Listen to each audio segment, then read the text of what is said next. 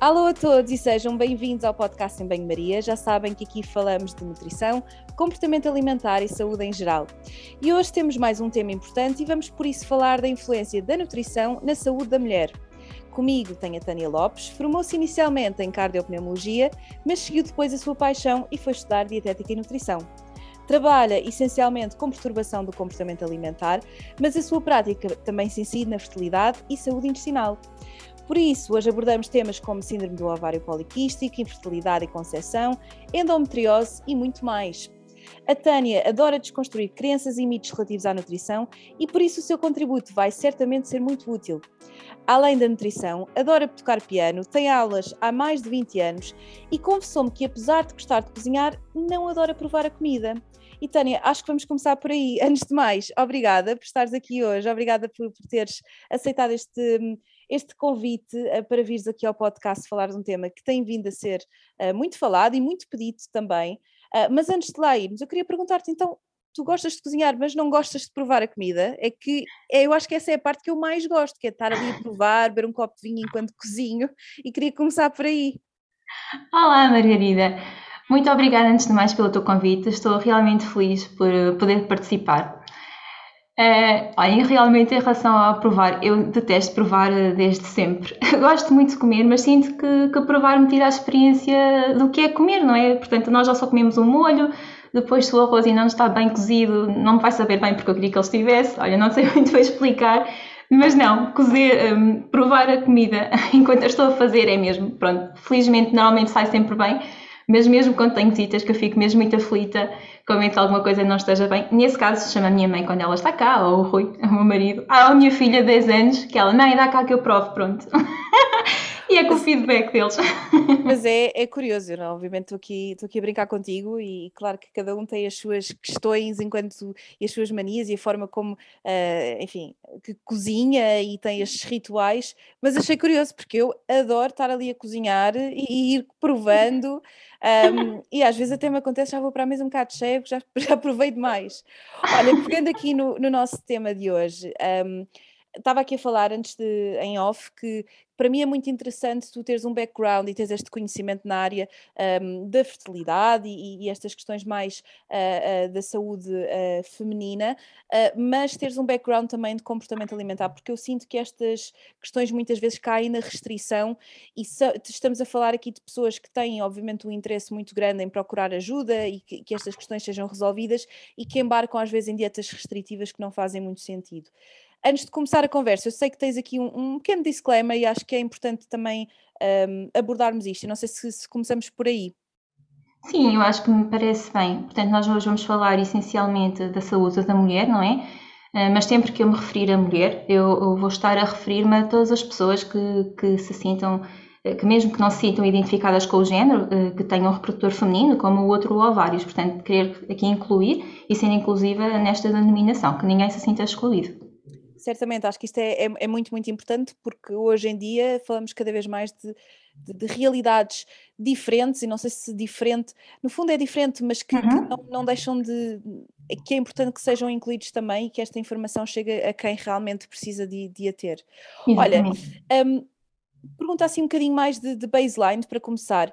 Uh, qual é que é a importância da nutrição no ciclo menstrual e na saúde hormonal um, da mulher? Uhum.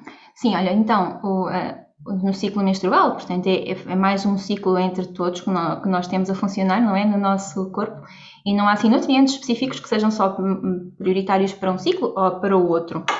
Em todo o caso, em primeiro lugar, se eu tivesse que dizer o que é que realmente é mais importante para o ciclo menstrual, eu diria que é a energia, que é uma das coisas que normalmente nós passamos logo para o que é, que é mesmo micronutrientes. Mas a verdade é que sem energia o nosso ciclo não vai funcionar e tanto é que podemos até, vamos, se calhar vou falar um bocadinho nisto mais para a frente, podemos ter um, a amenorreia hipotalâmica funcional, que é exatamente decorrente não propriamente do emagrecimento, mas de um déficit energético bastante acentuado. Portanto, ter uma boa dose, ter uma boa quantidade não é, de energia de de hidratos de carbono para que o ciclo funcione. Isto aqui é logo assim o primeiro por onde temos que, que começar, porque nada vale termos tudo super perfeitinho se isto aqui não estiver bem ajustado. Depois, claro, sim, temos nutrientes que são mais necessários, por exemplo, no amadurecimento dos óvulos, como a B6, a B12, o cálcio, eh, que depois quero contar também uma história, que me marcou. Uh, temos o folato que também ajuda a desativar os radicais livres que podem danificar uh, os espermatozoides, os óvulos. O zinco, o folato também são muito importantes, e o ferro também, no, no, equilíbrio das hormonas sexuais. As isoflavonas da soja também parecem reduzir aqui os sintomas da TPM. O magnésio também promove aqui o relaxamento que pode ser útil nas dores menstruais e até mesmo na enxaqueca onde há também alguma tensão associada. Por isso é tudo, são assim uma mão cheia de, de Eu acho que não, não, sei até que ponto é que às vezes, uh, e, não sei se não, não tinha pensado fazer esta, esta, pergunta, mas assim só em jeito de discussão. Um, eu acho que a nutrição tem efetivamente um papel importante nestas questões, mas que mais do que isso, e que eu, que eu costumo sempre dizer mesmo em consulta, uh, há muitos outros fatores que têm um impacto no ciclo menstrual e, e que um, às vezes o facto de estarem a tomar, por exemplo, um contraceptivo que não, não permite uh, perceber realmente quais é que, qual é que é a baseline, e já partilhei inclusive livros e, e literatura que, que, nos ajudam a, a, ter um bocadinho mais de literacia de corpo, um, mas claro que a nutrição tem aqui um papel importante, mas não sei se às vezes há uma sobrevalorização, tu falaste aqui em muitos nutrientes, não sei até que ponto é que às vezes as pessoas procuram o suplemento X, Y e Z, quando na realidade garantir que tem uma alimentação saudável, uh, uh, portanto equilibrada, que contenha um bocadinho de tudo, e claro está, tem essa, essa componente da energia, não é? Darmos ao nosso corpo os mínimos e, e não só os mínimos, mas aquilo que é, que é realmente importante e que é suficiente. Um, Concordo contigo, nem tudo, nem todas as coisas, ou poucas coisas se resumem a suplementação. Quando eu falo nestes minerais, micronutrientes, estamos a falar de conseguir uma dieta balanceada, uma dieta, um plano alimentar, eh, que conduzam eh, a uma energia suficiente e garantir os micronutrientes na maioria dos dias. Claro que há dias que comemos mais de uns e outros de outros, e isso é natural e o nosso corpo está preparado para lidar com isso. Claro, eh, e, e obviamente quando se identifica uma carência, pronto, nesse caso é então suplementar, mas que uh, acima de tudo ir buscar uma alimentação saudável. Ótimo. Outro tema que queria falar contigo e que, que me tem vindo a. Até tenho tido algumas pessoas em consulta, mas que. e, e pessoas a perguntarem-me no Instagram em relação à síndrome do ovário poliquístico. Antes de mais, antes de passarmos aqui para a parte da nutrição, como é que se manifesta, como é que nós diagnosticamos uh, e o que é que é oferecido em termos de tratamento convencional aqui que foge um bocadinho à nutrição, o que é que habitualmente é feito neste sentido? Uhum. Então, começando uh, por um bocadinho explicar o que é o síndrome do ovário poliquístico, vou passar a dizer só para ser mais fácil. Então, olha, é, é um problema na parte endócrina, portanto, a melhor especialidade para tratamento desta, deste síndrome é um endocrinologista e não um ginecologista, como muitas vezes eu sinto que é o primeiro profissional que a pessoa uh, pede ajuda, ok? Então, e, e nós todos considerar a ginecologia, não é isso, mas efetivamente isto é uma questão uh, relacionada com a parte endócrina em que a ginecologia pode ou não eh, fazer parte, ok? Então a SOP é um problema hormonal, ela está ligada à hiperprodução ou hipersensibilidade dos androgénios e à resistência à insulina, e ambas estas duas eh, questões fazem parte de um ciclo vicioso e das quais, por causa portanto, desta parte, a insulina leva um bocadinho ao, leva ao aumento da testosterona e o aumento da testosterona faz com que o ciclo seja anovulatório para a menstruação. Repara, isto é o fim de linha e não o início, só que depois, como é percebido às pessoas, é que é a falha da menstruação e, e e parece que é, que é esse o problema. E no depois, fundo, antes da pessoa ter a menstruação, portanto, antes de ter ali uh, o período, há todo um processo anterior que, uh, portanto, não é o não ter o período, mas é tudo aquilo que depois eventualmente antecede, certo? É o porquê que ele não vem. É porque realmente há hormonas que não deixam que esse processo se, se que decorra naturalmente e, e, pronto, e, mas a, a percepção da, que a mulher tem, não é? É que a menstruação não tem, portanto, menstruação é uma ginecologia, mas a questão aqui tem a ver com outros critérios.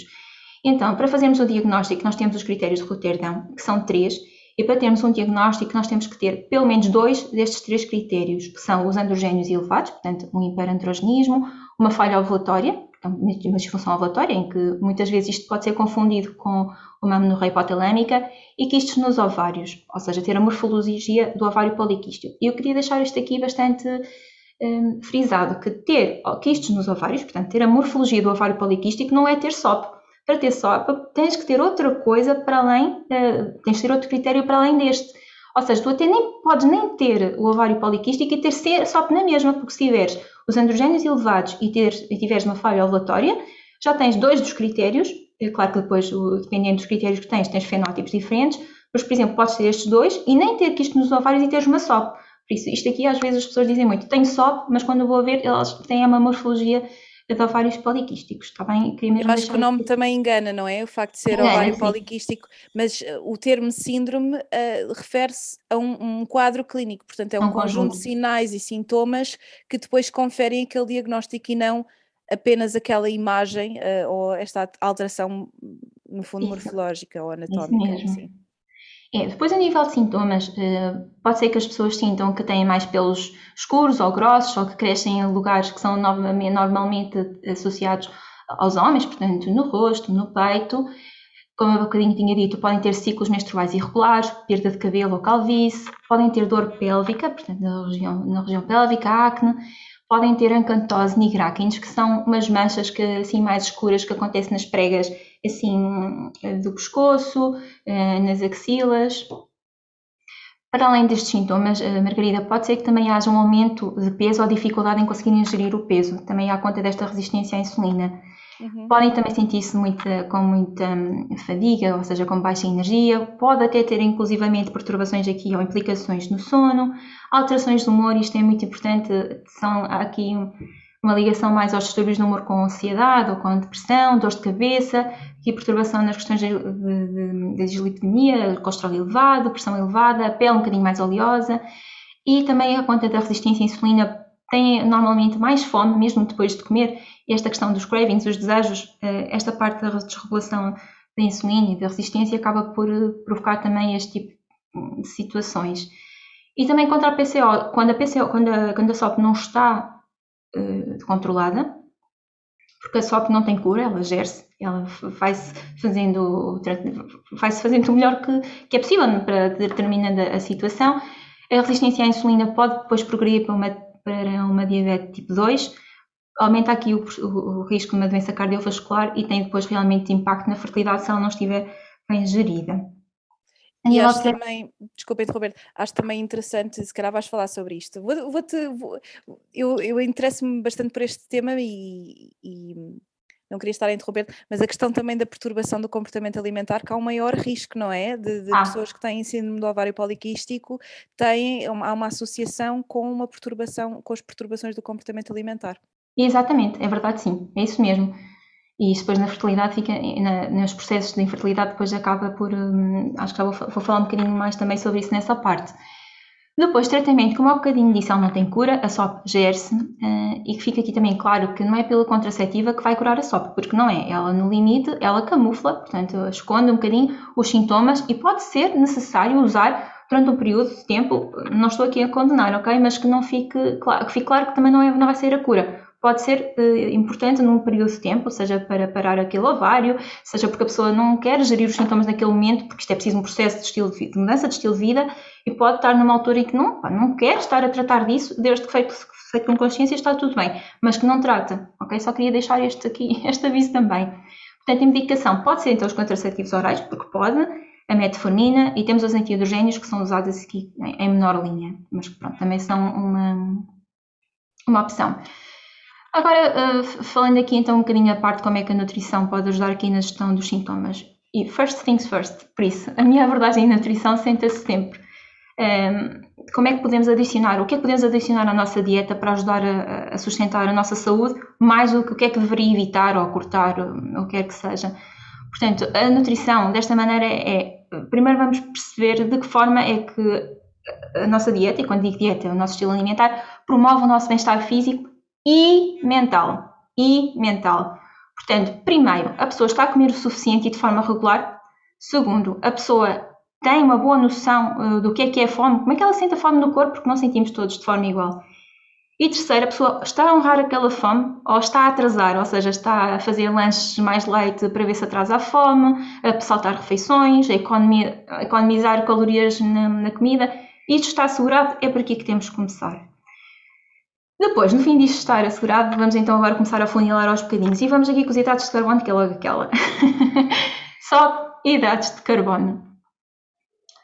Portanto, se alguém está, que tem SOP, provavelmente já foi aconselhado a, reduzir os hidratos de carbono ou até a retirar, uh, como se fosse aqui melhorar a resistência à insulina e com isso a SOP, mas normalmente, não, normalmente isto é a receita para o desastre.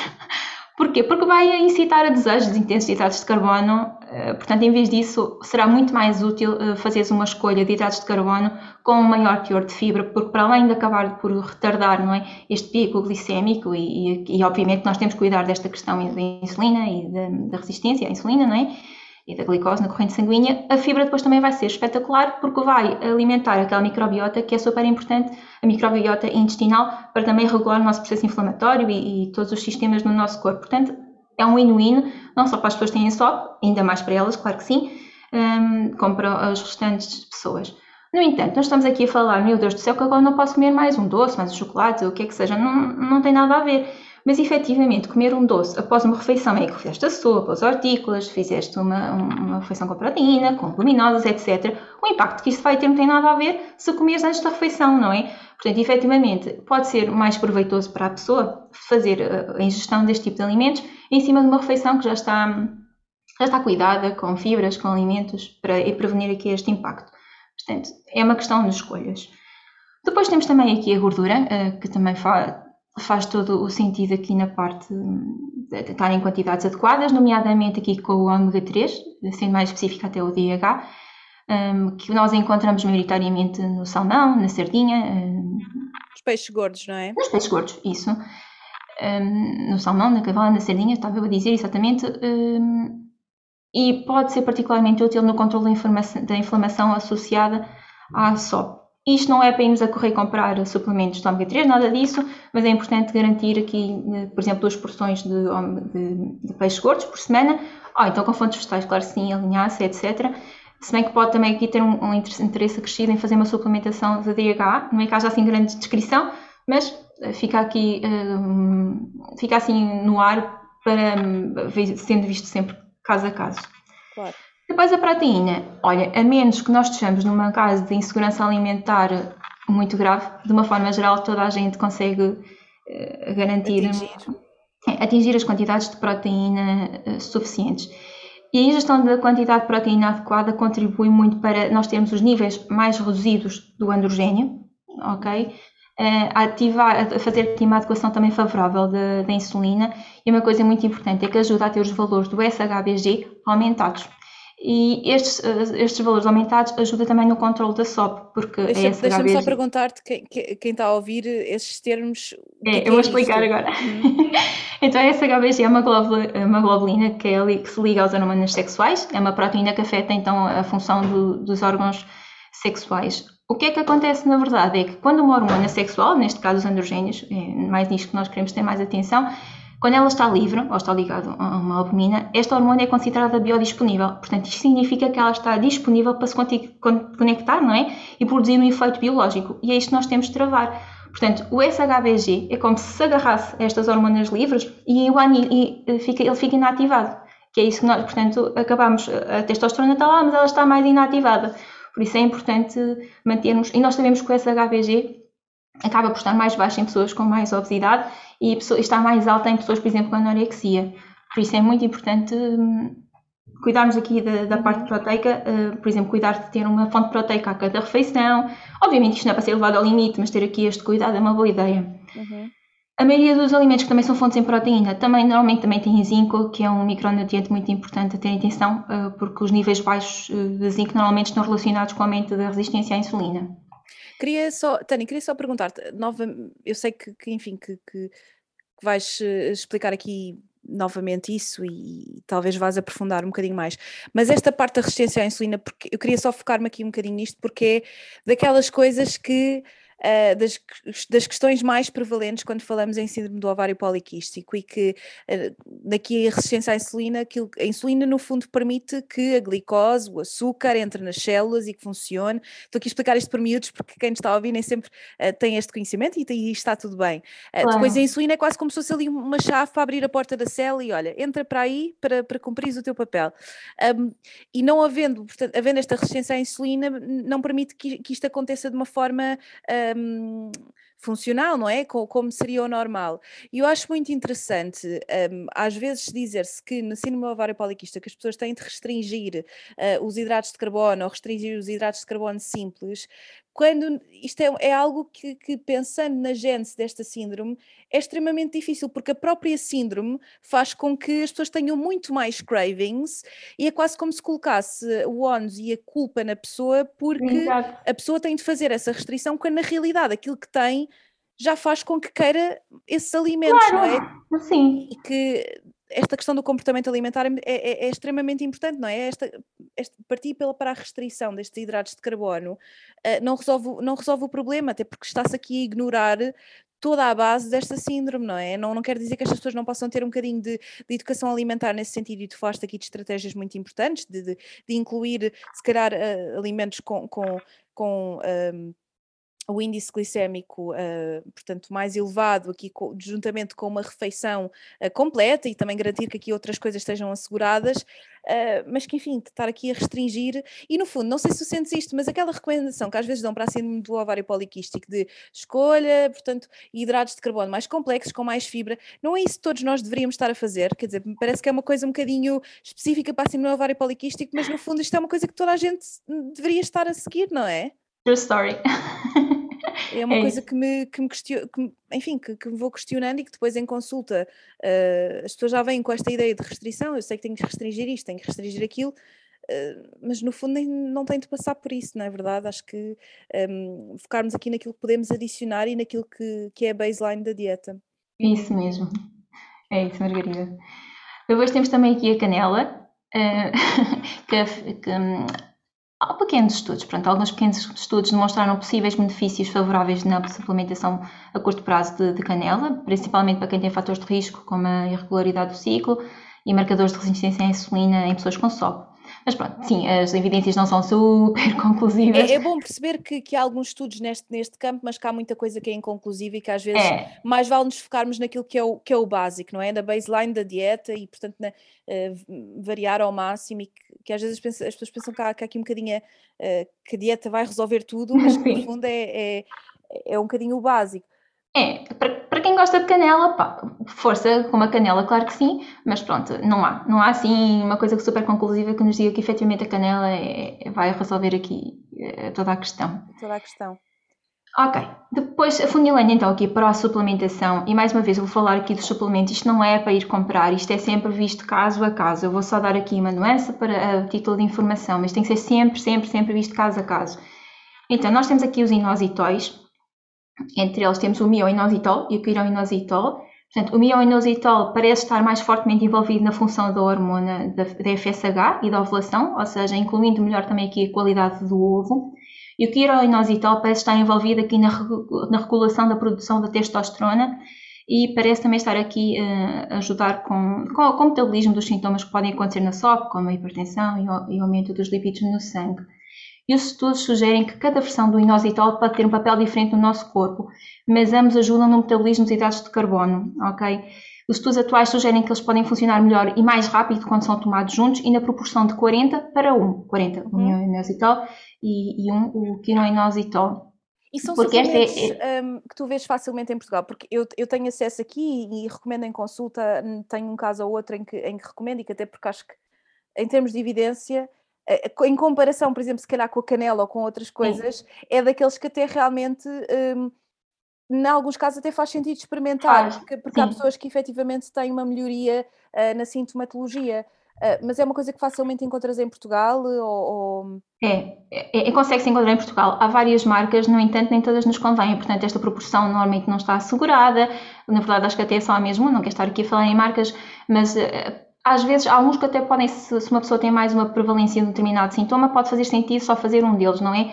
Mas há, há, normalmente o mioinositol, que é extremamente importante, não está garantido em todos os suplementos. Há alguns que até só têm mesmo que inositol. Portanto, é muito importante que, que seja com um profissional de saúde para fazer a escolha daquele que mais nos convém. Há realmente um que eu que acho muito interessante, mas não quer dizer que não use outros, determinando de quem tem à minha frente e do quadro clínico, ou até alterar ao longo do tratamento.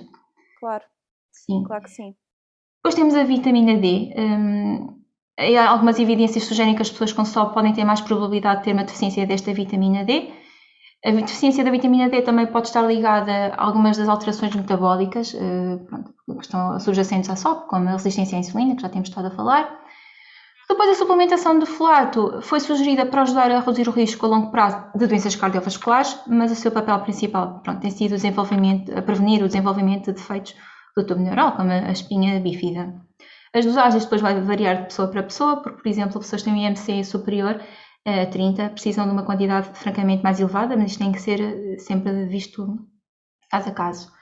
Depois temos também o picolinato de crómio, eh, que parece, parece ajudar na sensibilidade à insulina ao nível do receptor, mas as conclusões são mistas, os resultados também são mistos, e onde parece realmente que pode haver aqui um maior benefício é pessoas que naturalmente têm, que estão com uma deficiência em crómio, como na verdade isto já acontece para quase todos os, suplementos, mas, não é? Mas o que é feio, aqui a questão do crómio é bastante interessante, porque para já não é uma análise que normalmente seja pedida ou que, ou que, que nem é facilmente vista, não é? Eu, pelo menos, não, não é algo que os médicos geralmente peçam. E esta questão dos. que isto depois leva-me novamente à questão dos cravings, não é? Eu não sei se. Eu, não sei se concordas com isto, mas eu acho que quando há um, um craving ou uma vontade para comer determinada coisa, a abordagem faz muito mais sentido que seja comportamental e que se perceba aqui a base do que estar a sugerir suplementos que muitas das vezes nem estão aqui na causa ou na origem do problema, porque isto é uma combinação de, de alterações hormonais com questões comportamentais, a própria restrição que a pessoa tem, e depois eh, as questões do peso, que é, que é uma, uma, coisa que também te quero perguntar, que é, há, um, há uma certa há uma certa associação, e, e, tu começaste por explicar aqui a síndrome do ovário poliquístico com um aumento do, do, do, peso como uma consequência da síndrome devido a estas alterações hormonais. E é curioso como muitas vezes o tratamento e aquilo que, que é proposto é que a pessoa perca peso. Quase que, novamente, aqui isto é, é ir um bocadinho contra a, à própria gênese da, da, síndrome. E não quer dizer que uma perda de peso moderada, uh, que, que, certamente já me vai explicar isso, que sabes melhor do que eu, uh, não possa ter uma, um impacto nos sintomas, uh, mas até que ponto é que isto é fazível, não é? Com uma síndrome que tem um impacto, de facto, nesta, nesta, nesta realidade. As pessoas têm muito mais dificuldade em perder o peso e também não sei até que ponto é que este estigma associado, quase como se a pessoa vai ao médico pedir ajuda porque tem, tem este diagnóstico, até porque qualquer pessoa, uh, gorda ou magra, pode ter síndrome do ovário poliquístico e que um, este tratamento deve ser, uh, portanto, facultado de forma igual e de forma um, inclusiva e, e, e, acessível. Portanto, queria perguntar-te aqui como é que tu vês esta questão de uh, perca peso para gerir a síndrome do ovário poliquístico? Como é que, uh, o que é que há de evidência? O que é que faz sentido realmente fazer? Sim, então, a recomendação da perda de peso intencional como tratamento, como terapia de primeira linha para a SOP é super comum, em geral. Mas, apesar de ser super comum, é também super inútil, principalmente se a pessoa já tentou todas as dietas e nenhuma funcionou. Quer dizer, vamos estar a bater sobre, sempre sobre o mesmo. E nós sabemos que a grande maioria das tentativas de perda de peso, incluindo as dietas, normalmente não resultam em perda de peso a longo prazo e mesmo as que conseguem perder algum peso a curto prazo, as estatísticas dizem que mais de metade disso é recuperado dentro de dois anos e 80% recuperado ao fim de cinco anos. Além disso, será para além da dificuldade de fazer dieta de uma pessoa que não tem SOP, quem tem SOP, esta perda fica cada vez mais particularmente, fica particularmente desafiadora, devido a fatores hormonais, como já falaste, à condição, ao apetite, ao metabolismo e a mesma forma como o corpo eh, responde a esta tentativa de mudança de peso. Por isso temos de ter em mente que a recomendação genérica de perda de peso para tratamento de primeira linha não é, não é apenas inútil, mas na verdade ela é inatingível para a maioria das pessoas que têm SOP. E, e, que, se, se é inatingível, o que é que vai acontecer? É que as pessoas, isto vai afetar negativamente a saúde mental. Ok, deixamos para ter um problema para ter dois. Pessoas com SOP também normalmente tendem a ficar mais suscetíveis aos efeitos do stress. Lembra-te há bocadinho falámos sobre são mais, ter mais depressão ou mais ansiedade. Um, e, e, vão ficar com uma, com uma imagem corporal uh, mais negativa e o que estavas a dizer, uma, há uma maior ocorrência de perturbações de comportamento alimentar em pessoas com SOP, mais do que na população em geral. Portanto, repara onde é que nós já estamos a, a chegar. Uhum. Quando tratamos da saúde de uma pessoa, não queremos cuidar dela toda, não só, claro. não é? Até que é uma estratégia que não é eficaz, a dieta. Portanto, as dietas também são más para o nosso bem-estar mental, porque acabam por exacerbar os sintomas da alimentação perturbada, se não de forma PCA, que ainda é pior e levar compulsão alimentar, os desejos de comer, eh, pronto, até ficar com a sensação de, de fora de controle, quero comer tudo porque quero muito comer e está sempre com aquela restrição. E este, este stress acaba por aumentar o cortisol, repara, aqui é a pescadinha de rabo na boca, pronto. Não vamos tentar resolver um problema arranjando ou piorando claro. outro. E, e, novamente, como estás a dizer, e muito bem, que, que é um, se, se a solução que estamos a oferecer um, contribui para o aparecimento de outro problema, então deixa de ser uma solução, não é? Exatamente. Nós temos de colocar tudo em cima da mesa.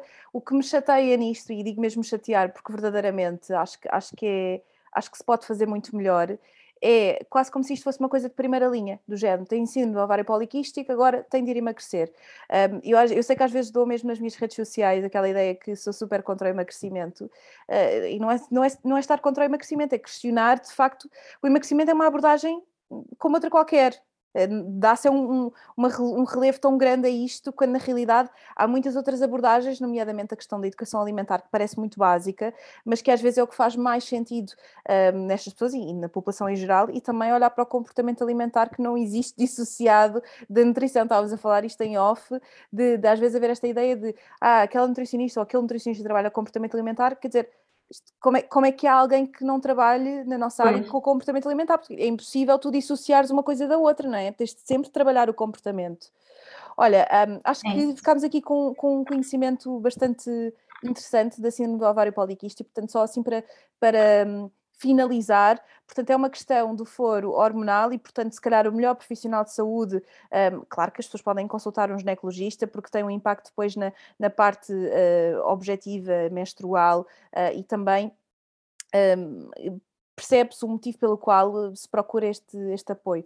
Mas, efetivamente, ir a um endocrinologista, um, fazer alterações na alimentação que efetivamente façam sentido de acordo com aquilo que já faz, procurar um nutricionista que trabalhe estas questões, uh, questionar quando há aqui uma restrição imposta, nomeadamente de açúcares, quando na realidade uh, já, já viemos aqui em portanto, a ver nesta conversa, uh, viemos aqui a ver isto, não, não sou muito bem, mas uh, perceberam o que é que eu quis dizer. Uh, ao longo desta conversa compreendemos que, também não é uma estratégia que, que faça muito sentido e que mais, é muito mais importante procurarmos aqui a baseline e ver aqui alguns, algumas opções de suplementação uh, e de reeducação alimentar muito para além do peso. Portanto, acho que isto é aqui um, um resumo, digo eu, não sei se me está a faltar aqui alguma coisa. E, e não menos importante, e que também me escapou, é que isto é todo uma, uma, um estilo de vida que tem que ser alterado. Portanto, os padrões do sono, fazer uma boa higiene do sono, a prática do exercício físico, é, é toda uma mudança. Ok, estou a falar mais de nutrição porque é a minha área, claro, mas não é para descurar todas as outras, claro. Claro. Passando aqui para outra, um, outra situação clínica que também é muito frequente e que felizmente tem vindo a ser uh, falada cada vez mais, especialmente com esta não normalização da dor menstrual e que eu acho que é tão importante. Um, e que, pá, eu tenho uh, eh, 27 anos agora e, e, e quando, pá, quando, quando tive a minha primeira menstruação e quando, um, enfim, quando comecei a questionar-me estas coisas e querer conhecer o meu corpo e, e toda, esta, toda esta, esta parte, não tinha grande informação e falava-se muito abertamente de que ah, estou com dores no período ou estou, vou tomar a pílula para deixar de ter dores do período. Um, estou a utilizar aqui termos muito pouco científicos, mas esta é muito aquela linguagem que utilizamos, não é? Ou ah, estou. Estou um, cheia de dores e, portanto, eu já sei que isto é normal. E no primeiro dia, e no segundo e no terceiro sou assim, mas depois estou. Quer dizer, isto não é normal e, portanto, também penso que seja por isso que se fala cada vez mais da endometriose. E, portanto, queria começar por aqui, que é o que é, como é que se diagnostica um, e o que é que se pode fazer ao nível da nutrição também. Uhum. Olha, disseste mesmo o que eu também iria começar por dizer, é que esta normalização, e não, não estou a dizer que é natural, mas esta normalização acaba por eh, muitas vezes fazer com que as pessoas, as mulheres, pronto, que recorram à ajuda de um profissional mais, muito mais tarde do que deveriam precisar porque acham que é natural e não, eh, que é normal e não, não é. Eh, por isso isto, é, e também por parte dos profissionais, que nem todos também têm todo, toda, estão preparados para lidar com esta situação e acabam por medicar com, com anti-inflamatórios, etc., ou a pílula, para realmente para quebrar aqui esta queixa por parte da pessoa e, e, então acaba, as pessoas acabam por estar nesta dor e, sem saber o que têm ao certo durante demasiado tempo. A endometriose é uma doença crónica, ela também é dependente de estrogênio e a endometriose efetivamente pode ser incapacitante por vários motivos, eh, tanto pelas dores fortes como pelo cansaço crónico que é sentido por estas pessoas. A endometriose, o que é que ele é? É quando existe um surgimento das células do endométrio, que, portanto, deveriam ficar só na cavidade uterina, dentro do útero, com o crescimento, então elas crescem eh, também cá fora. Isto significa que elas vão crescer eh, também fora das cavidades, quando deveriam na fase proliferativa, e vão menstruar, vão, vão libertar sangue, não é? Vão descamar eh, durante o período menstrual. Claro, só existe período menstrual quando nós estamos sob um método contraceptivo hormonal, nomeadamente a pílula, senão isso, o ciclo menstrual fica, fica parado. Caso contrário, é um sangramento de... Privação, exatamente. Privação, exatamente. Isto parece um bocadinho um preciosismo, mas é muito importante. Porque é importante. Têm, eh, eu acho que grande porcentagem das mulheres não tem esta noção. Um, e para isso eu, eu, recomendo vivamente o livro da Patrícia eh, Lemos do Não Sim, é Só Sangue. Não é só sangue uh, também. Eu, eu, cada, cada página que eu lia daquele livro eu pensava, mas como é que nunca ninguém me disse isto? Como é que eu nunca aprendi isto? Não é? é uma coisa muito. Uh, e que é, por isso é importante. Mas, mas sim, continuando aqui um bocadinho na, na parte da endometriose, estavas a explicar. É verdade, então... olha, ainda esta semana tive uma consulta que ela me estava a dizer: olha, comecei a tomar a pílula e felizmente ela disse aquilo tão contente, veio-me o período. Eu, não veio, não veio. Pois. Eu acho que além. Não veio, veio um fluxo de privação, mas não veio o período da menstruação propriamente dita. Eu, eu acho que cada vez mais em consulta, além da parte nutricional e das recomendações que vou dando, vou sugerindo literatura e coisas que as pessoas devem ler e pesquisar para, para se instruir, porque isto no, no, fundo é saúde no geral, não é? Não podemos olhar só para a nutrição e tu falaste há bocado do sono e tudo mais. Uh, de facto, há, todo, há toda uma componente que influencia depois a forma como comemos e, e, e, tudo mais. Portanto, isto é, não deixa de ser, de ser importante. Mas estavas a explicar então, portanto, na endometriose o que acontece é que, uh, no fundo, tecidos que deveriam estar uh, confinados aqui à cavidade uterina uh, estão uh, proliferados noutras zonas do corpo e Exato. que têm alterações no, no, nesse mesmo tecido que vão, no fundo, ao encontro daquilo que é as alterações hormonais específicas do ciclo menstrual. Portanto, eh, não sendo exatamente isto, porque não, não, estamos aqui a falar de uma menstruação noutras zonas do corpo, não é isto que está, eh, que está a falar, mas no fundo estas alterações nestas, eh, nestas células que deveriam estar a crescer numa parte específica do corpo, depois geram uma série de outras complicações, não só a dor, mas uma série de, de outros, de outros sintomas que enfim, e toda a incapacidade, eh, incapacidade que, que, que, pode surgir, não é? É isso mesmo, portanto, pela fase folicular elas vão proliferar e na fase menstrual elas também vão sangrar, que é, normalmente esta situação vai provocar uma grande inflamação, portanto, não é suposto estar lá aquelas aderências, nem aqueles tecidos nos ovários, nas trompas de falópio, bexiga, intestino, normalmente é aqui mais, mas até pode ser fígado, pulmões. Portanto, como é que se faz o diagnóstico? Normalmente é mesmo por, por laparoscopia, uh, mas normalmente este diagnóstico lá está é por, por é, não é feito logo porque a pessoa está a fazer contracepção hormonal, muitas vezes pode ser mesmo por contracepção, por motivos contraceptivos, e, e então eles, é um sintoma que fica descoberto, depois às tantas quando querem engravidar e deixa a pílula é que descobre que alguma coisa não está assim tão certa. Então os sintomas, nós temos os 5 Ds, os 5 dores, é a dor menstrual, portanto a dor intensa durante a menstruação, a dor abdominal ou pélvica que não está ligada propriamente com sintomas, eh, com a função intestinal ou com a questão intestinal, eh, que apesar, há aqui também um pontinho que depois eu quero falar, a dispareunia, que é a dor eh, durante a penetração eh, na relação sexual, a dor a urinar, a disúria e a dor a defecar, a disquesia. Pode também acontecer que hajam alterações gastrointestinais, principalmente durante o período menstrual, seja obstipação, diarreia, inchaço, etc. E aqui nós temos a dieta Low FODMAP que pode ajudar aqui a controlar esta sintomatologia. Não vai tratar a endometriose, vai ajudar é, um, a suportar os sintomas ou melhorar, melhorar aqui o sintoma digestivo, mas não vai curar, ok? Não é isso. Eh, portanto, a pessoa pode ter estas alterações, muita fadiga, cansaço, pode também haver um sangramento anal, também dependendo de onde existem estes tecidos, fluxos fortes, sangramentos irregulares. Temos aqui também um fator de risco para meninas que menstruam antes dos 11 anos e de uma forma abundante.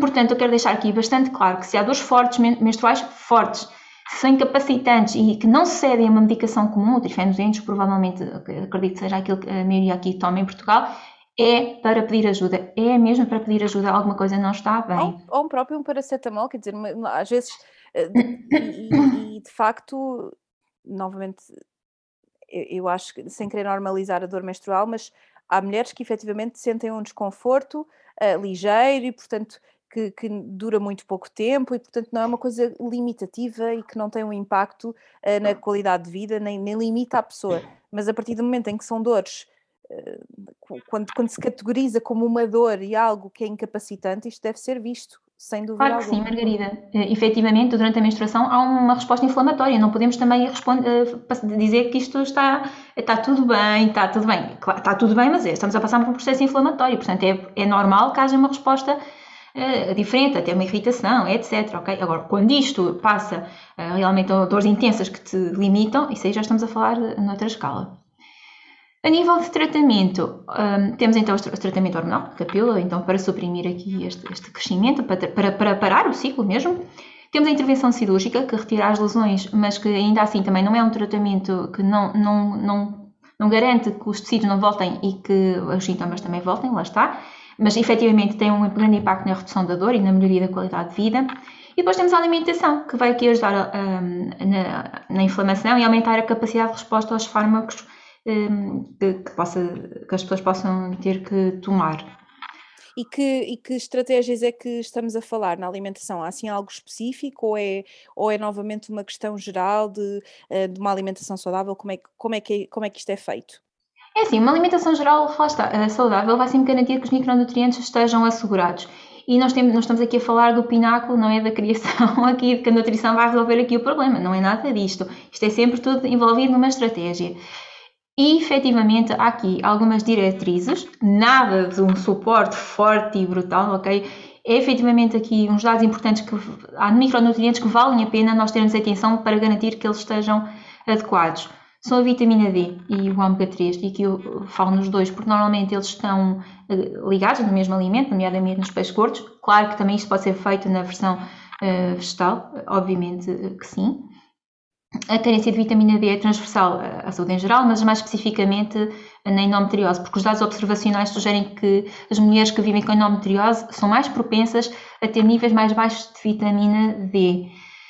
Um, há vários estudos observacionais também que apontam que o facto de as mulheres um, com maior ingestão de ômega 3 eram menos propensas a acabar com o diagnóstico de endometriose, o que sugere aqui um papel protetor. Repara, mas quando fomos pegar, houve aqui um estudo em 2020 um, que houve, suplementaram mulheres com endometriose com vitamina D e ômega 3 e não houve um efeito esmagador positivo observado. Portanto, parece que o consumo destes nutrientes tem aqui um papel muito mais preventivo do que propriamente curativo. Obviamente que é um, um nutriente que nós não vamos querer descurar, vamos ter um particular aqui foco, não é? Não, não é endometriose, mas efetivamente a verdade é esta, é que parece ter um papel bem mais preventivo do que propriamente curativo. Uhum.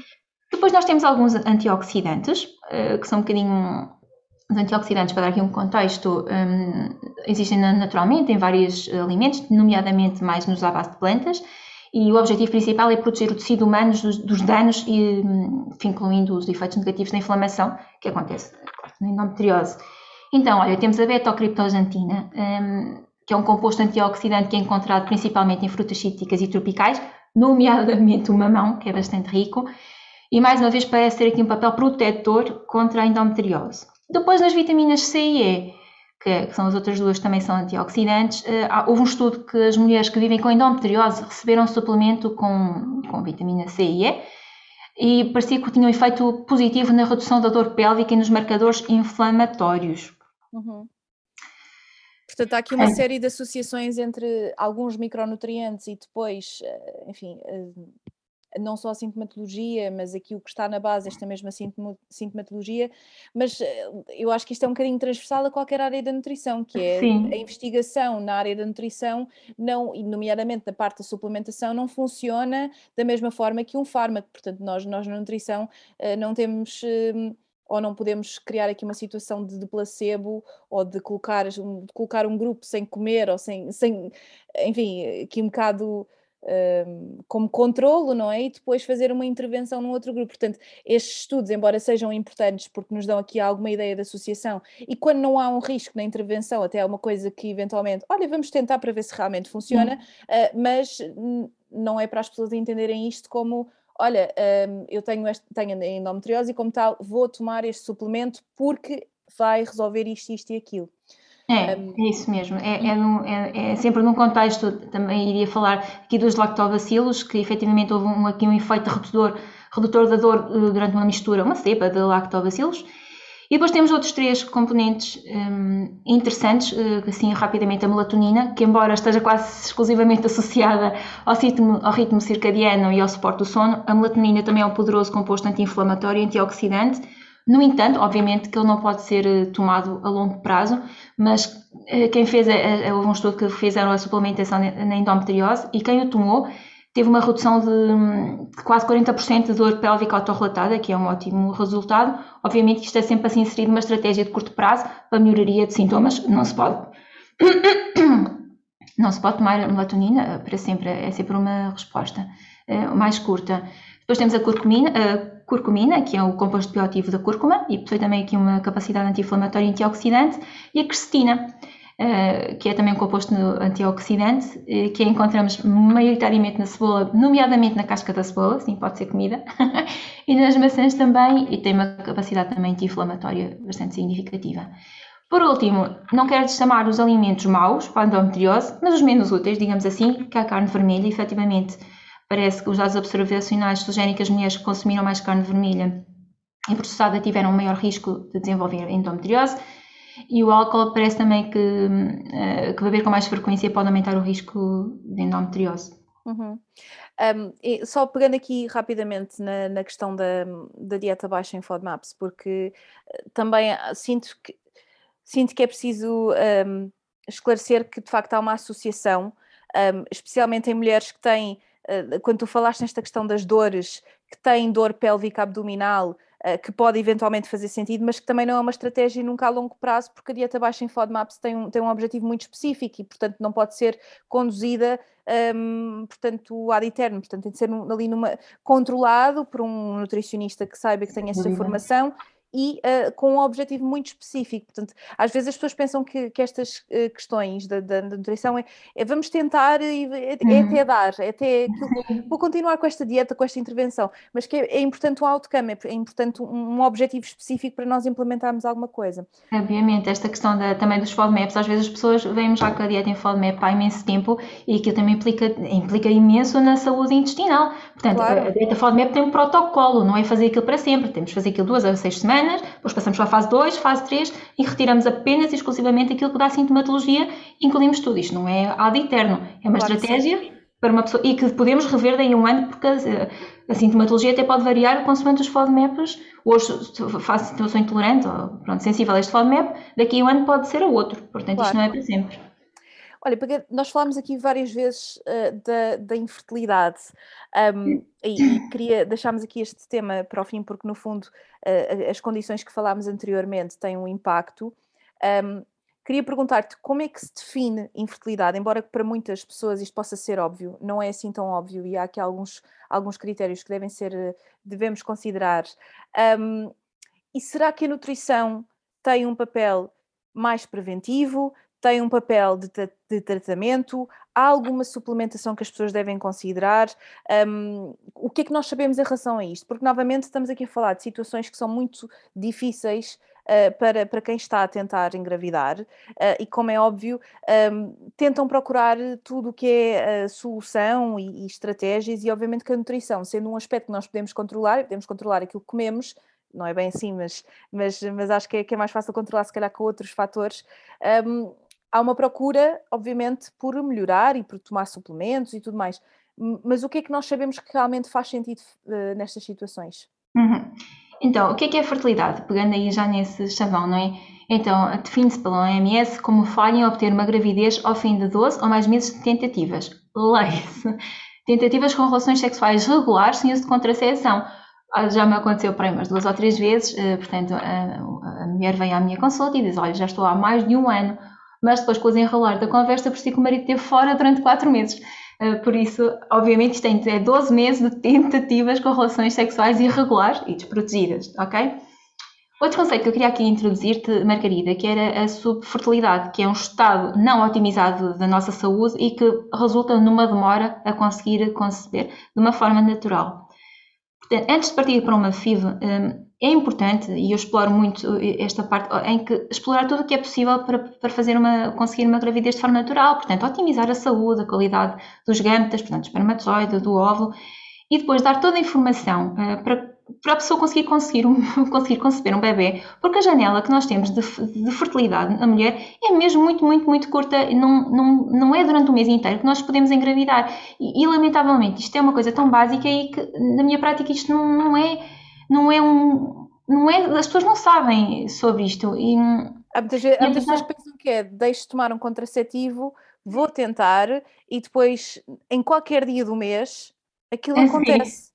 E depois dá lugar a, a, muita frustração, porque isto é, isto claro. é tão aquilo que tu estás a mencionar, que, que às vezes, sim, às vezes estamos aqui perante uma situação de, de infertilidade ou subfertilidade, mas outras vezes é uma falta de literacia de corpo, é não saber efetivamente uh, qual é que é a melhor altura para engravidar, não é? Isto é, isso é algo que deve ser aprendido pelo casal.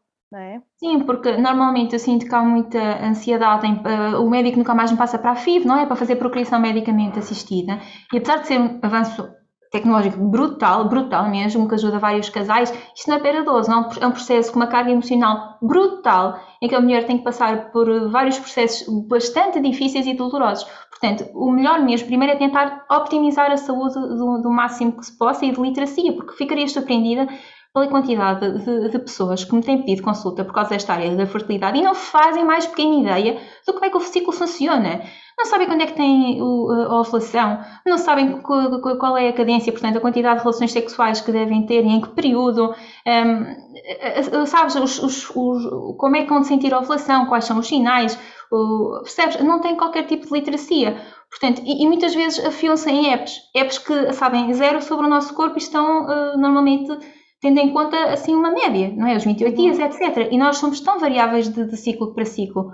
Portanto, quando eu faço este ensino do ciclo, esta realidade acaba por fazer bastante diferença por dois motivos, uh, Margarida, e aqui nem só na parte nutricional. É que no início, quando o casal começa a tentar engravidar, a mulher é que vai engravidar, mas pronto, percebes? Uh, acabam por, uh, no início, pronto, estão bastante motivados, mas com o desgaste, o sexo no casal acaba por ser com o objetivo meramente de procriar. E isto acaba-me a falar uma, um desgaste na relação brutal, em que as coisas ficam muito mecânicas. E quando há este uh, ensino, que eu ensino realmente quando é que vale a pena, não é insistir a ter ali, a ter as relações sexuais de uma forma mais produtiva. Mais vamos, Exato, vamos chamar assim, é? com mais frequência. Deixa, ou seja, naqueles dias é efetivamente é uma procriação, mas no resto dos dias abre espaço a que se apetecer fazemos, se não apetecer não fazemos e há espaço para o casal nos restantes dias, enquanto que aqueles eles já sabem que vão ter que apostar ali as suas fichas, ok? E isto é bastante libertador, Margarida. Ou seja, uh, pronto, isto é todo um enquadramento que não só a nutrição uh, não só está mas, mas isto que tu estás a dizer é importante porque se a pessoa vem à consulta para mudar a sua, a sua alimentação, mas não tem noção destes conceitos, é, é, parece-me bastante relevante e pertinente estar aqui a falar sobre isto, que é um, não, a nutrição poderá otimizar numa determinada fase em que se calhar, uh, e não só, não é? A nutrição tem um papel importante, mas há outras coisas que têm alguma prioridade e que, e que efetivamente as pessoas devem ter este mesmo conhecimento uh, e portanto não me parece nada descabido, embora não seja a nutrição e o que é que comemos ou deixamos de comer, estes, esses aspectos que tu estás a falar parecem muito, muito pertinentes. Mas efetivamente então achas que, além destas questões, o que é que sabemos que a nutrição pode fazer a diferença? É, então, a nutrição, uh, os cuidados, as guias é, nutricionais que nós podemos fazer vão depender do, do, da causa da fertilidade. Portanto, pode ser uma SOP, pode ser um distúrbio alimentar, que sim, que causa, uh, pode ser uma amenorreia hipotalâmica, endometriose, mas DST, desequilíbrios hormonais não só pela SOP, mas também pelas questões, por exemplo, da tiroide. Portanto, temos que aqui primeiro temos que perceber qual é, qual é aqui a chave da questão. Obviamente, a gestão do stress, dormir bem, exercício físico, eh, isto é sempre é sempre a mesma estratégia, eh, que é a questão da saúde para a pessoa. A nível de suplementação, para o proprietário da pessoa que tem o ovário, não é? Uh, nós temos aqui, nós sabemos perfeitamente da importância da boa função não é? da nutrição durante a gravidez, da pré-eclâmpsia, do baixo peso, do, do, ácido fólico na prevenção da espinha bífida, mas efetivamente no, do impacto do estado nutricional na concepção, ainda estamos aqui nos baby steps, mas já há algum, ou seja, os estudos que existem é muito mais fortes em pessoas que estão a tentar engravidar do que das pessoas que engravidam naturalmente. Nós não vamos estudar o que é que está de bem com eles. E quais são então estas, estas, estas vitaminas? É o folato, a vitamina B12, a D, o cálcio, o iodo, o ferro e o selênio. Uhum. O ácido fólico é talvez dos nutrientes mais, pronto, que está mais, são mais pesquisados no espaço da gravidez e o impacto na fertilidade é um bocado, por ser um bocadinho menos claro. No entanto, o ácido fólico tem, aumento, tem estado associado a aumento de taxas de concepção, maior probabilidade de ovulação, ócitos com melhor qualidade e, leva, e parece também estar ligado a menor tempo um, a engravidar. Uhum. Depois também temos a vitamina D. Uh, que... Isto é só para uh, quem vai, uh, portanto, isto é só para a mulher ou, ou para. Sim, para a mulher. É, eu já vou falar do homem. Eu acho que isto é. Desculpa estar aqui, eu sei que, que eventualmente vais falar sobre isto, mas uh, que é uma coisa que ficamos sempre um bocadinho com esse, com esse peso, mas depois é. há. Não é? é, já vou ter aí um capítulozinho para o do esperma. então, um, a vitamina D também, uh, principalmente nos meses de inverno, apesar de também haver aqui alguns, uh, alguns resultados mistos, digamos assim, mas é importante também cuidar. E olha, aqui do cálcio, queria abrir aqui um parênteses para falar de uma história que me marcou. Foi até uma mulher que me fez pedido de consulta, nem foi para a fertilidade, foi porque tinha, estava no processo de fertilidade e aquela estimulação, aquelas hormonas, ela acabou por aumentar bastante peso e ela veio à minha consulta para ajudar na gestão de peso. E entretanto eu percebi que ela estava no processo de FIV, ela estava, eh, as induções não estavam a correr bem, não estava a conseguir produzir oócitos, não conseguiu fazer a colheita apesar da intensa estimulação hormonal. E quando eu começo a perceber o diário alimentar dela, ela nem a bebia chá com pão e compota, pronto. Depois ao lanche ela fazia zero ingestão de cálcio propriamente dito. Não, ela detestava lácteos, mas também não fazia a reposição de cálcio de outras formas. Uhum. Olha, aquilo foi logo, não é possível fazer uma ovulação se não houver cálcio. É um dos micronutrientes extremamente importantes no processo de ovulação. E quer dizer, estamos a massacrar uma mulher e não estamos a fazer o básico. Na altura nós fizemos, fizemos uma adequação, fizemos bebidas vegetais, até fiz, lembro-me, que no supermercado para ver qual era aquele que tinha mais, na altura até era da Choice, que tinha mais cálcio no mercado para tentar dar em menor, portanto ela não gostava bastante muito. E fizemos aqui o reforço também com as, com os vegetais e ela, em três meses ela engravidou naturalmente, sem ser, sem recurso a FIV, ou seja, estamos ali a massacrar alguém enquanto não dá para fazer uma casa sem tijolos, não é? Pode estar ali os melhores engenheiros, o melhor tudo, mas se não há o micronutriente, isto é uma coisa que me marcou bastante porque realmente nosso corpo tem que funcionar, tem que ter aquilo que precisa para, para regular. E eu nunca na vida ia imaginar que era porque eu não gosto de, de lácteos. Ou seja, não é o problema dos lácteos. É perfeitamente possível sem lácteos e, e foi mesmo por aí a estratégia. Mas uh, o cálcio tem que chegar de alguma forma. Repara, uma coisa tão simples e o processo que aquela mulher já estava a passar com mais hormonas. Pá, é não significa que seja só. Nós depois nunca sabemos, no fundo, o que, o que, é que, o que, é que ocorreu, uh, e claro, sem querer desvalorizar claro. esta tua intervenção, porque sem, sem dúvida que isto teve um papel. Não sabemos ao certo se foi só disso, mas que certamente teve um papel, não é? E, e isto é muito importante aquilo que tu estás a dizer, efetivamente, não é? Não, não podemos construir uma casa sem tijolos e que às vezes uh, estamos a focar-nos noutra. Passando aqui um bocadinho, tendo em conta aquilo que dissemos ao longo desta conversa, às vezes é a pessoa parte para a nutrição sem tentar o básico sem, e sem focar aqui nesta questão da literacia do corpo e de perceber realmente como é que o seu corpo funciona Uh, depois, ao contrário, também, a partir para este tipo de intervenções, também ter a certeza que o básico está uh, assegurado. Margarida, creio que essa é, é, a, maior, a maior prevalência. É a pessoa ir para o avançado, não é? Para a segunda fase, para a cereja, em vez de ter o bolo feito. Uhum. É, essa é, acredito que seja aquilo que, que, que, acontece mais, é, pelo menos é a prática que eu tenho. As pessoas uhum. Tentarem logo, querem muitas, pronto, querem ter um filho, querem ter um filho e, quanto, e um mês é um ano, não é? E eu percebo claro. isso, e às vezes já têm numa idade em que já começam a olhar daqui a nada o relógio biológico, já pode parar, a relógio não, a, a janela de fertilidade começa claro sim, e, claro. ok? Certo. Portanto, o cálcio também aqui é um dos micronutrientes necessários para o crescimento do folículo e para acontecer a ovulação. O iodo um, também pode. A deficiência do iodo também leva aqui à infertilidade. O ômega 3 também está ligado aqui com a fertilidade, isto no caso de, da mulher. No homem, aqui é importante, quando nós fazemos o espermograma, nós, uh, aquele espermograma está de acordo com os hábitos que o homem uh, tem tido até aquele dia. Portanto, uma estratégia, uh, sabendo que a produção uh, de esperma é contínua, portanto, a espermatogênese leva entre dois meses e meio, mais ou menos, a três a formar-se, Uhum. Portanto, as estratégias nutricionais que eu vou ter agora, que o homem vai ter agora, vão demorar cerca de 2 a 3 meses até produzir o efeito. Portanto, é boa ideia, se quiser fazer, uh, repetir o espermograma, ser daí uh, a 3 meses, 3 meses após. Quais são então assim aqui os dois mais importantes? É o selênio e o zinco, que são antioxidantes. Um, parecem ajudar a melhorar a qualidade do sêmen, a quantidade do esperma e as taxas de sucesso na FIV.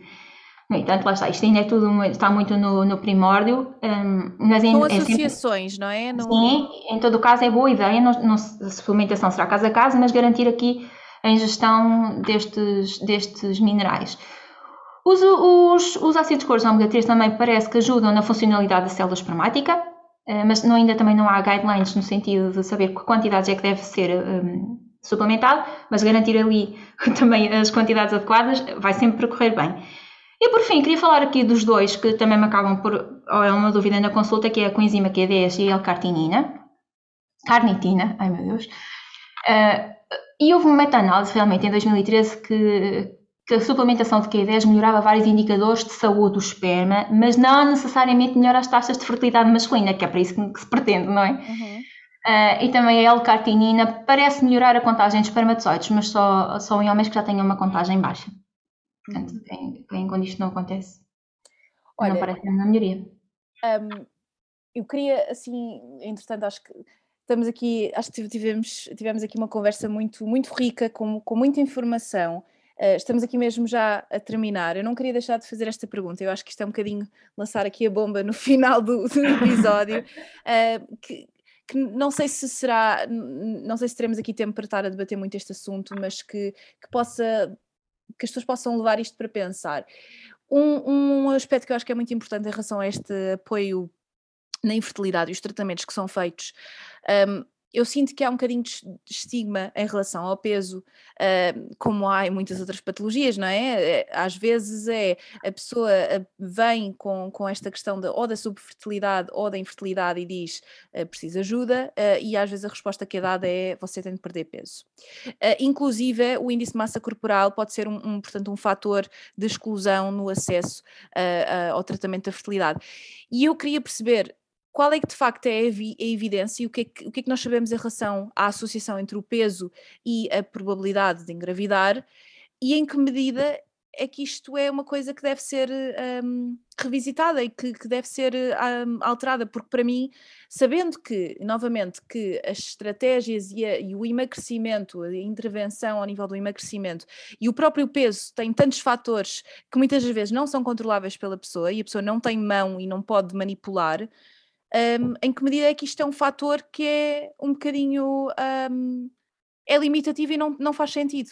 Em, eh, qual é, é a tua opinião acerca disto? Eu sei que isto, isto é um uhum. bocadinho controverso e, e que uh, não temos aqui a resposta certa para, para isto, mas que as pessoas possam questionar, não é? Porque no fundo há aqui um processo um, que é muito importante para, para, para o casal, para a pessoa mesmo, uh, enfim, há pessoas que, que, que escolhem ter, ter bebés e não estando no, numa relação, e portanto um, são dinâmicas familiares diferentes e que acho que também devemos ser inclusivos neste sentido. Mas um, que, o que há a dizer sobre isto?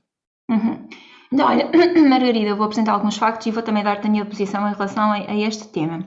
Uhum. Há alguns dados que são usados como critério para o casal eh, poder receber apoio para a fertilidade. Portanto, são a idade, há quanto tempo é que está a tentar engravidar, a estrutura familiar, se já tem filhos, se fuma, e claro, que também claro, tinha que estar o peso. Olha, quando nós temos peso, lá está, falando, voltamos um bocadinho ao início. Perca peso e volta daqui a um ano. Portanto, é aquela questão, está com excesso de peso, volta daqui a um ano. Faça uma dieta. Normalmente passamos assim, é, sendo resumidas. Ora, fazer dieta restritiva pode provocar infertilidade, ou seja, a redução do valor, seja por redução do valor energético, em que podemos fazer aqui uma paragem do ciclo menstrual, seja por carência nutricional, porque se estás a reduzir energia, também tens que reduzir micronutrientes, porque é, é difícil estar numa restrição energética muito acentuada e conseguir garantir o ferro e, e todos os outros nutrientes, porque a comida tem que entrar, certo? Portanto, curiosamente, até uma das primeiras uh, ciclos, digamos, sistemas a serem desligados quando nós temos numa dieta de restrição é mesmo o sistema reprodutivo. Repara o quão ridículo é o que estamos a pedir às pessoas. O que provoca, ou seja, recomendar a dieta para a perda de peso no contexto de tratamento da fertilidade é absolutamente, desculpa, mas é ridículo. E até é mesmo prejudicial, porque as pessoas gordas ou de tamanho maior estão literalmente a serem aconselhadas a fazer algo que lhes vai piorar a fertilidade, que vai causar ainda mais a infertilidade. Mas, oh, oh, Tânia, desculpa interromper, há aqui eu tenho a certeza, e eu sempre que falo deste assunto, eu tenho a certeza que há sempre alguém que depois pensa, sim, mas há formas de perder peso sem que seja uma dieta super restritiva. Mas havendo uma restrição, nomeadamente uma restrição calórica, que é necessária para a perda de peso, há sempre um risco associado. Sempre. E é isto que as pessoas uhum. não percebem, que é, por mais restritivas, menos restritivas que as dietas sejam, e estamos aqui a falar da manipulação do peso, há sempre, tem de haver sempre uma restrição. E esta restrição, por muito que há, que, que há quem tenha taxas de sucesso e consiga perder peso e mantê-lo, que embora seja uma porcentagem mínima, há uma série de complicações que não são faladas, que não são discutidas com a pessoa muitas das vezes, e que no fundo estamos aqui a um bocadinho missing the point, não é?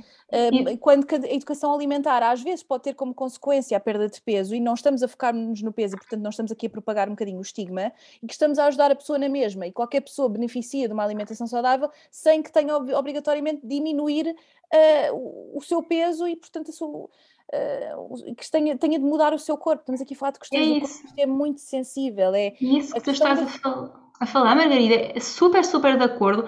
Não sei se é a tua experiência, mas às vezes o que me dizem e depois ao contrário. Ah, tu quer dizer que posso comer tudo o que me apetece.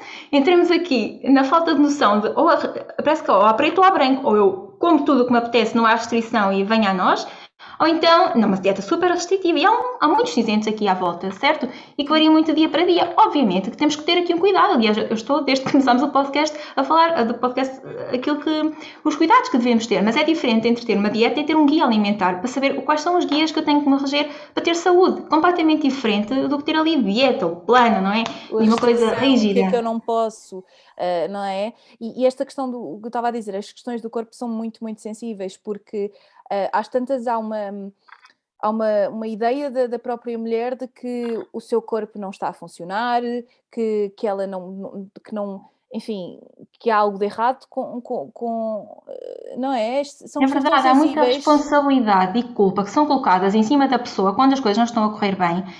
Isto significa apenas que os protocolos de tratamento eles são construídos de forma a fazer as pessoas sentirem que falharam, quando na realidade é o sistema que está a falhar com elas. Porque Exatamente. há muitos fatores, Margarida, que influenciam a fertilidade, o peso, e muitos deles estão completamente fora do nosso controle, como a genética, as circunstâncias sociais e até a sorte, Margarida. Por isso, eh, vamos, mas é concentrar os nossos esforços hum, nos fatores que estão sob o nosso controle, em vez de perder tempo e energia com aqueles que não podemos mudar, como, como, como, o nosso peso, que a verdade é que as pessoas fazem tantas dietas, mas nunca saem dali. Mais coisa, menos coisa, às vezes eu acabo por, por dizer isto, porque quando, é um pensamento inútil e até contra-intuitivo, estigmatizante e até mesmo prejudicial, porque muitas pessoas seguem este conselho médico ou profissional de saúde, não estou a estigmatizar, porque também há colegas nossas, e claro que sim.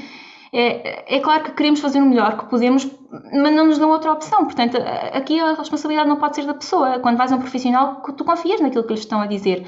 Agora, quando combinamos isto que nós estivemos a falar, eh, este conhecimento com a, com a maioria das pessoas, que, faz, que fazer dieta não funciona e que a perda de peso dificilmente é alcançável e, e quase nunca é sustentável, onde é que isto nos deixa, não é? Porque muitas pessoas já tentaram perder peso antes, apenas para, para quê? Para chegar à exaustão, à culpa, à frustração, porque aquilo não funciona. Portanto, eu gostava de deixar aqui também um, um, uma abordagem de que lamento que se, se, isto aconteceu com alguém que nos esteja a ouvir, eu lamento que isto tenha acontecido, mas também quero tranquilizar de forma que esse não é o último caminho. E, e há muitas outras formas de fazer uma abordagem inclusiva uh, do peso. E finalmente, eu queria também deixar, para ser uma frase assim, um, uma ideia um bocadinho forte, mas é importante conhecer que alguns de nós simplesmente não vão ser capazes de engravidar, Margarida, e enquanto que isto é uma coisa horrível de aceitar, eu também quero tranquilizar que não é por culpa da pessoa, percebes? Não, nem isso faz da pessoa que seja um fracasso, ou seja menos digno como pessoa ou como pai. E, efetivamente, nós somos diferentes e nem todos, nós não nascemos igual e há pessoas que têm mais facilidade em umas coisas e outras noutras. Não há, a pessoa não é, não tem culpa do corpo Mas em que está vezes, E às vezes é, e é importante também deixar aqui claro que procurem ajuda psicológica, psicoterapia, porque estas questões, novamente, do corpo, há sempre uma, uma culpa e, e, e parece que, que é que é uma falha da pessoa quando, quando não é. E estas questões de, de, de, uh, de ter um filho, não é? Mexem com muitas outras também realmente complexas uh, e com, com, aquilo que nós encontramos, ou que vou utilizar aqui entre aspas a palavra propósito, e estou aqui a falar de um lugar, uh, enfim, no, também nunca, nunca, nunca passei por isto, nunca tentei engravidar no, no, no plano atual e, portanto, não consigo, consigo empatizar, mas não sei efetivamente do que é que estamos a falar, porque eu, eu nunca vivenciei, mas mas que efetivamente eu acho que é, é importante que as pessoas procurem este, este acompanhamento, não é? Olha, Tânia, estamos mesmo no fim. Uh, queria agradecer-te novamente por, por estares aqui, por esta conversa tão rica, com, com tanta informação e que acho que vai ser muito útil a quem nos está a ouvir. Uh, queria também reforçar aqui novamente aquele disclaimer que fizemos no início, que utilizámos aqui termos e que se calhar que é algo tanto eu como tu podemos ir pensando de forma a melhorar e ter um discurso assim um bocadinho mais, mais inclusivo e podemos aqui falar com alguma humildade também que no início da conversa estávamos aqui, olha, como é que vamos abordar o tema de forma a sermos mais inclusivas e, e não estar aqui a excluir ninguém, porque esta informação um, deve ser uh, acessível a qualquer pessoa ninguém, e ninguém deve sentir que, que ok, eu não, uh, portanto não sou mulher ou não, ou não me sinto mulher e como tal esta informação não, não, me, não me chega. E não é nada disso, uh, mas que também fica aqui entre nós e também um, eh, um bocado como thought-provoking, não é? De, de, que estas questões um, devemos pensar na forma como abordamos e como utilizamos estes termos, mas que só queria salvaguardar que efetivamente este episódio é, um, é inclusivo e, portanto, qualquer pessoa que, que, que precise desta mesma informação, nós esperemos que, que seja útil, não é? Isso. E olha, um uhum. beijinho, obrigada, Tânia. Obrigada, obrigada minha querida. Obrigada. Até à próxima. Um beijinho.